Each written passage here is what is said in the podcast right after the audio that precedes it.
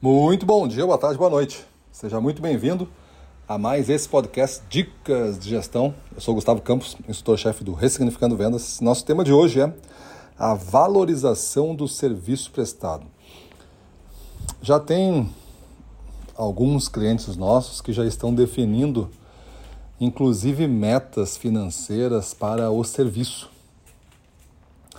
Para alguns deles, eles botaram valores no serviço é, ainda não cobrados, mas se você faz, é, vamos dizer que um evento, o cara custe é, 500 reais, só para dar um exemplo. Tem uma tabela.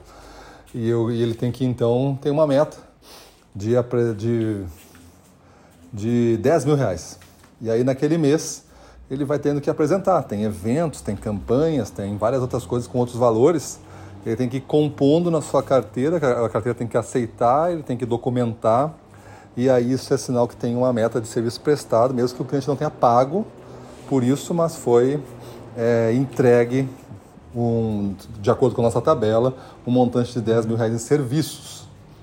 Tem outros, um pouco mais sofisticados, que tem, olha, esse tipo de evento aqui a gente faz é, não tem custo para o cliente, assim, assim, assim. Mas tem esse aqui que a gente traz isso, isso, isso, aí tem um custo. Já tem até valores envolvidos. Já tem meta e tem valores envolvidos. O cliente realmente tem que pagar por algum tipo de coisa, algum tipo de ação mais especial. Então isso está virando realidade e nós temos que aprender a vender serviço. Muitos vendedores que nós ouvem aqui, muitos gestores que nós ouvem aqui estão acostumados com produtos. É bem diferente você fazer uma administração, uma gestão de, uma, de um portfólio de produtos do que uma de serviços. Por quê? Porque o produto, desde a demonstração até a apresentação do produto, até o contorno de objeções, tudo ele pode estar na mesa, ele pode ser visto, ele pode ser testado antes. Um serviço não, né? Um serviço a pessoa quase sempre tem que pagar por ele, aí sim vai receber e no final espera-se que tenha recebido algo que surpreenda pelo valor que foi pago. Ou seja, eu entrego mais valor do que o custo do serviço. Mas nem sempre isso é verdade, é um risco, serviço, tem a qualidade da mão de obra, tem a prestação da, com foco e atenção do que é feito, tem o, o, o mal entendimento dos termos, eu achei que era isso e é aquilo. Então tem vários problemas que quem não está acostumado a vender serviço comete. E eu espero que nós aqui, né, Ressignificando Vendas, grupo inteiro, vocês que estão me ouvindo, é, comece a incentivar o uso de serviços dentro da carteira. Porque quanto mais serviços a gente fizer, mais a gente vai é, conseguir estar diferenciado na mente do cliente. Hoje em dia é muito, muito difícil conseguir se diferenciar através do produto. O produto é algo rapidamente superado, rapidamente copiado, e nós não temos condições de manter um esforço de inovação e de lançamentos compatível com uma velocidade que o mercado está demandando. E hoje, se eu não tenho um diferencial em produto, ou até mesmo em serviço, né? se você vende serviço, está me ouvindo, é, as pessoas vão começar a copiá-lo e essa, essa igualdade de ofertas começa a refletir no preço.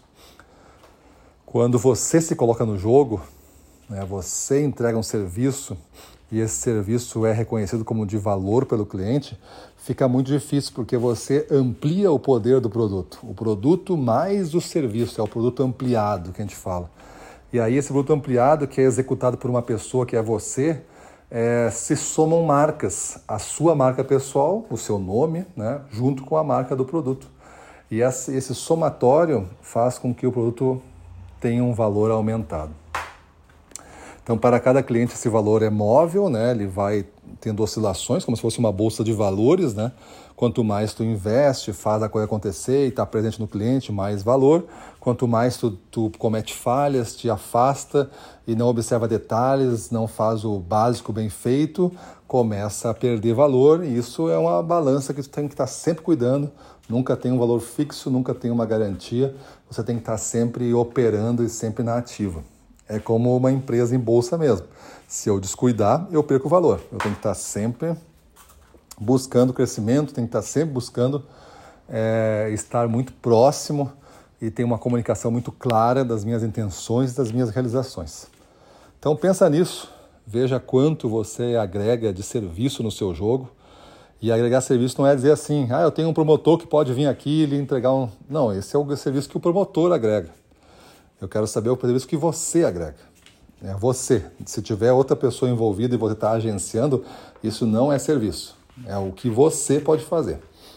Você deve usar todos os recursos, deve fazer o agenciamento promotor e tudo mais, mas agora você tem que entregar também alguma coisa.